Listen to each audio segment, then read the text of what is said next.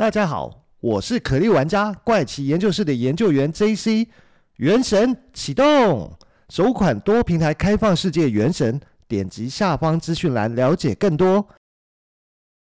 嗨，欢迎回到怪奇研究室，我是研究员 JC。JC。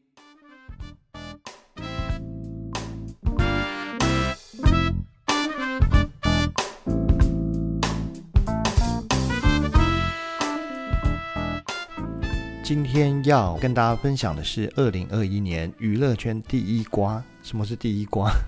其实这个是呃对岸的用语，就是第一个八卦，就是呃对，可以把它讲成是八卦，就是一个瓜，就是吃瓜群众嘛，他们就是来围观的。那至于娱乐圈第一个瓜。没想到竟然是开至对岸，那到底是一个什么样的瓜呢？其实是今年二十九岁的一个女演员叫郑爽。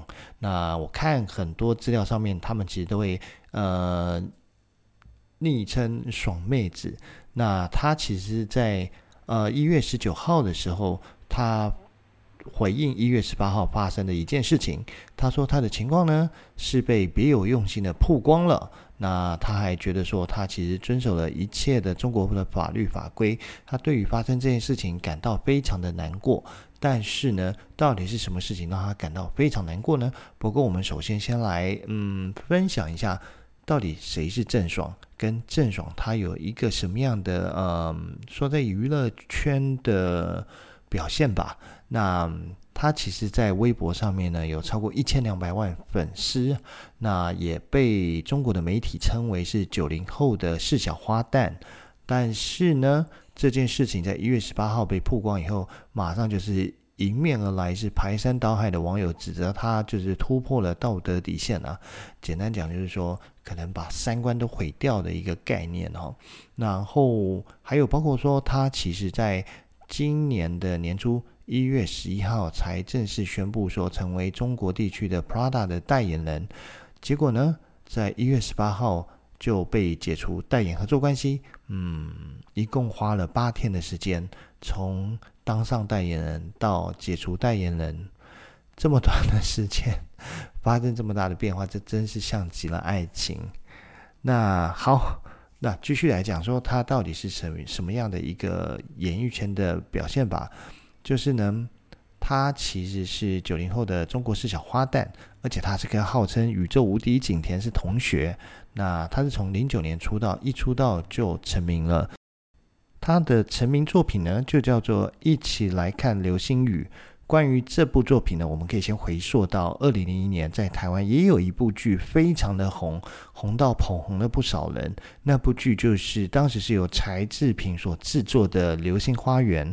那在零一年的《流星花园》捧红的不是当时已经略有知名度的大 S，反而是四位男演员。后来他们也因为这部剧组成了一个叫 F 四的男团。那 F 四的男团团员呢，分别会有看起来酷酷的呃暴龙言承旭，然后呃爱傻笑的仔仔周渝民，还有耍酷的 Vanessa 吴建豪，跟后来演艺活动相对比较少的朱孝天。那这部剧呢，当时整个红遍东南亚，那也连带捧红了 F 四的成员，甚至是说后来日本。跟韩国，他们也都相继翻拍了 F 四，呃，不是 F 四，翻拍了《流星花园》这部剧。对，那但是时间呢，再回到呃零九年，其实当时呢，湖南卫视他根本都没有取得日本集英社跟漫画作者神尾叶子的授权。那日本漫画那部这部漫画叫做《花样男子》，对，那他同样的也没有得到台湾《流星花园》的翻拍授权。但是他却是直接打着《流星花园》的故事去宣传他们这部自制剧，叫做《一起来看流星雨》。简单讲，它就是山寨版，没错，它就是《流星花园》的山寨版。那郑爽呢，在里面其实演出的角色就是《流星花园》里面的杉菜一角，也就是大 S 当时演的角色，没错。然后这部剧呢，就让郑爽直接成名了，而且。同剧成名的还有一位男演员，叫做张恒，呃，不对，叫张翰。张恒是后来今天这个故事的男主角才对，张翰才是当时的那男主角对，那他就是在当时呢，也跟这位成名的，因为演这部剧成名的张翰呢相呃相恋而陷入了爱河。那至于张翰呢，他有什么样的演艺代表作呢？除了也是一战成名的《一起来看流星雨》以外，他后来还演过比较知名的剧呢，可能就是台湾这边比较可能会知道的剧，包括有《剩女的代价》、《杉杉来了》。少年四大名捕跟电影的《战狼二》，但是呢，他们两个人在相恋五年后呢，就由郑爽单方面的宣布分手，而然后很快的又跟台湾观众蛮呃应该比较熟悉啦，就是应该听过的一个上海歌手叫胡彦斌谈的恋爱，但是期间一直分分合合，而且在不到一年的时间内，他们就又宣布分手，又由郑爽宣布分手，但是。这些事情过了以后呢，郑爽其实很喜欢在节目上或者是微博上面去影射胡彦斌也好，或者是提到张翰也好，所以当中呢，胡彦斌其实不止一次希望郑爽不要再提到他，他想忘记过去这一段故事。那但是说实话，郑爽他其实有意无意就会提到。那当然，我觉得某种程度上，郑爽应该是还蛮有心机的去，呃。消费他们吗？消费他的前恋情跟前恋情对象吧。好，那再来呢，就要慢慢的要进入今天的主题，就是为什么他成为二一年开年第一瓜的主要原因。好，那接下来呢，就是这位爽妹子呢，她。在一八年的时候呢，参加了一个节目，叫做《这就是铁甲》，他担任第一集的嘉宾。结果呢，他就跟节目的总监张恒产生恋情。但是这段恋情一八年发生，一直到一九年年底十二月就宣布分手了。但明明是在一九年十二月。就分手的事情，为什么到了二一年一月，这中间隔了快十三个月，却发生了大瓜？这到底是什么事情会导致今日的局面呢？不过这边先来讲讲，根据近期呃收集到的资料啊，其实就是也是这这这两天陆续揭露的资讯，就是张恒在一九年底的时候，其实因为劈腿，所以呢郑爽就跟他分手。那当时张恒当然还是继续跟他道歉，希望能挽回这件事情，甚至是张恒的父母都去了上海去跟呃郑爽的父母还有郑爽去求情啊等等等，所以也才会衍生后续会提到的一段录音档的录音。好，那我们话就回到今天的主题。那今天这件主题其实叫做代理孕母。那代理孕母这件事情呢，其实在中国是。违法的，是不被允许的。那他们怎么去做代理孕母呢？事实上，他们就是到美国去找代理孕母去帮他们做呃怀孕这件事情。好，话要再说回二零二零年的一月，呃，二零二零的一月呢，他其实是有媒体在呃上海的法院呢获悉，就是说该院正在审理郑爽。控诉张恒民间借贷纠纷案，那这个案件其实拖拖拖拖拖到二一年的一月十九号，那才会在上海呃召开二审开庭的审理这件事情。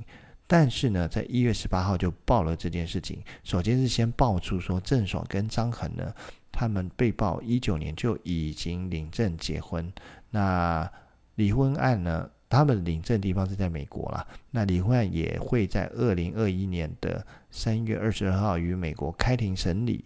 但是呢，张恒同时因为他被曝说有民间借贷纠纷嘛，所以他就上网去发文辟谣说他没有诈骗，他也没有借高利贷，他也没有逃避欠款，甚至没有卷款潜逃到美国这件事情。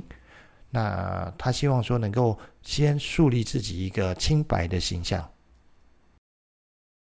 他解释说，他会滞留在美国的原因，其实只有一个原因，就是为了保护两个年幼无辜的小生命。那而且 PO 上一张照片是自己跟两个。很小小孩子的一个亲密照片，但是这件事情曝光不久以后，他还爆出了释出了双方父母谈判的录音。那但是在录音里面，很明显听到有郑爽在抱怨代孕胚胎已经七个月大了，她没有办法堕胎，甚至脱口而出骂那个他妈的烦死了！而且女方的父母多次提出说，把代孕到时候生出来孩子找领养家庭吧。那因为这个录音被释出以后，在网络上引起了轩然的大波。那但是这件事情的起因就是在于说，嗯，有。所谓的张恒跟郑爽借贷，所以才会让张张恒去曝光这件事情，才爆出这件事情。而且录音档就是由张恒所释出，那他甚至释出给呃网易娱乐媒体去，那提供两段的录音，那里面其中一段就是刚刚前面讲到，就是说他们希望堕胎，或是呃不能堕胎的话，就要把它送给别人去领养。对，那。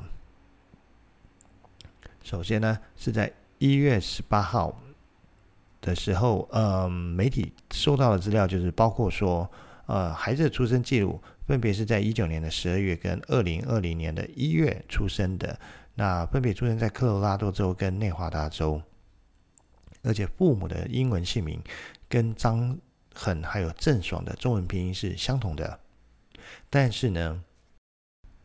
郑爽在荧光幕前从来没有怀孕过的迹象，没有肚子大过的迹象，甚至没有消失一段时间的迹象，因为她一直都有在参加，不管是演戏还是综艺节目，所以在荧光幕前她是一直存在。所以这件事情马上就让网友猜测到，他们找的是代理孕母，然后而且猜到的是说，她跟前男友张恒应该是在美国寻找代理孕母这件事情。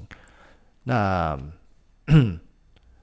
但是在一月十九号的时候呢，郑爽也在社群媒体，就是所谓的微博上面，他做出回应说，这是他非常伤心跟私密的事情。他指控张恒试图敲诈他，目前他的律师正在跟张恒的家人协商，看怎么样保护他自己的权利。但是他的回应一出，并没有得到网友的同情，反而是得到网友更严重的一个攻击跟批评。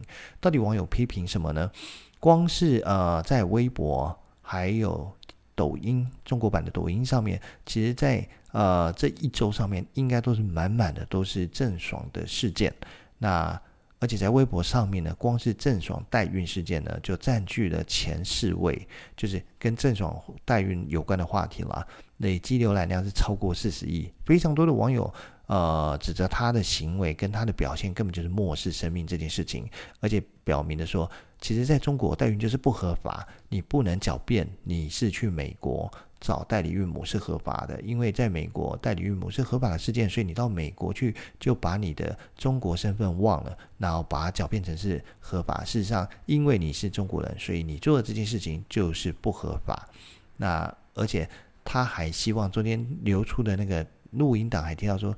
他觉得烦死了，不能够堕胎，或者是直接想说把它送给别人。要可要知道，这可是一个小生命，两个小生命，它不是宠物，不是说这样子说，呃，不要就不要。而且，呃，根据张恒的说法，因为妈妈没有，就是妈妈就是郑爽没有签字，他没有办法把两个小孩带回中国，所以他只能滞留在美国。但是他的。签证又快要到期了，万一他还不能得到郑爽的签字，把小孩带回中国的话，两个小孩真的就会被送给社会福利机构去安排，可能真的就要送给人领养，那小孩就真的回不来中国了。所以呢，嗯，不只是网友在骂他，甚至是有一些中国的一些政治部门也批评郑爽的行为。举例讲，共青团的。发文就写说：“人命不是玩物，生活岂能儿戏？偶像更应该要懂得负责任这件事情。”还有所谓的中共的中央政法委员在呃微博的账号上面评论说：“作为中国公民，因为代理孕母这件事情在中国就是被禁止的，你不可以钻法律的空子。所谓的法律空子就是法律的漏洞，跑去美国，这绝对不是遵守法纪。作为父母呢？”感情甜蜜的时候，你就愿意共同抚养；关系破裂，你就选择丢弃孩子。这绝对不是有个性。那其实这样说一点都没有错，就是你不能因为呃两个人好的时候就决定说我们要找代理孕母生小孩。结果虽然是男生劈腿出轨，对，但是小孩就是生命，而且还是两个小孩，你更不应该就是选择说不要小孩了，不要让他们回来，因为这样他们就会被领养。对，那。因为我我其实知道说，这不是经过她肚子自己怀孕生出来，所以她特别没感情。对她也虽然是可能是她的卵子跟张恒的精子结合，可是她是放在代理孕母的肚子里面去怀孕生出来，所以她没有感情。但事实上，那就是她的血脉是跟她是有呃血脉关联的两个小孩。那。除了因为这件事情以外，除了 Prada 有宣布停止所有跟他合作关系，包括代言人以外，还有英国的手表品牌叫什么 Lola Rose 也宣布说解约，那终止所有跟他合作关系。还有中国演艺圈的一个奖项叫做华鼎奖，他甚至在一月二十号的时候宣布撤销郑爽的一个中国近现代题材电视剧电视剧不是电视剧最佳女演员。和全国观众最喜爱的十佳电视明星的称号，就是把它撤销。而且这件事情呢，不是到此为止，它后续其实还有更严重的一个惩罚出现。是什么呢？就是中国的广电总局直接在公开的社群媒体上面发出了一篇文章，然后在自己的媒体上也发出了一篇文章。那中国的广电总局呢，其实地位类似我们的 NCC，但它的实际权力啊，比起 NCC 要大上许多。那关于中国广电总局呢，它有一本重点刊物叫做《广电时评》，它直接在微信的公众号上面痛批郑爽失德有亏，强调呢不会为丑闻劣迹者提供发声露面的机会和平台。那广电时评在二十号的晚间。发布一则题为“代孕弃养者德不优法不容”的文章，它里面是这样写的：“他说，我们注意到近日有关演员郑爽的境外代孕曾遇弃养的消息引起啊、引发舆论强烈的反响。那代孕不是事实，与法不合，有违社会主义的公德。我国禁止任何形式的代孕行为，代孕弃养更是违背了社会公德和公序良俗。规避法律境外代孕，又意欲弃养这样的演员，失德有亏；演艺人员失德有亏。无论作品如何，其本人在广播电视和网络视听上的社会公德示范作用不会积极正面。而且呢，广电视频还另外强调，行业主管部门的相关政策要求是明确的、严格的。广大的人民群众不愿意、不接受，也不允许丑闻劣迹者污染我们的社会公德和公序良俗。我们不会为丑闻劣迹者提供发声露面的机会和平台，一如既往，坚决为广大人民群众提供健康向上的荧屏生平。其实上面写的这么长哦，我简单用白话文翻译一下，一句话就叫做“全面封杀，不留余地”，就这样。前面实在是咬文嚼字的，写很长呢。就 好，那广电总局一旦发了这件事情，其实说实话，对于郑爽而言，他的演艺事业就是彻底完完了，这辈子是毁了，他永远不可能再回到演艺事业了，没有可能了，因为广电总局握有呃所有的媒体的生杀大权，那不让你播，你就不能播。不让你开台，你就不能开台，所以呃，不让你拍，你你就算拍好了也没用。所以呢，这话一出，所有他的节目马上把它抽掉。那甚至非常多的媒体，例如说，我记得像是什么《Bazaar》《Bazaar》这个杂志的微博，他甚至把所有过去发过郑爽的文章全部删除，删得一干二净。就更不要讲那些倒霉的录已经录完，正在剪接中的剧。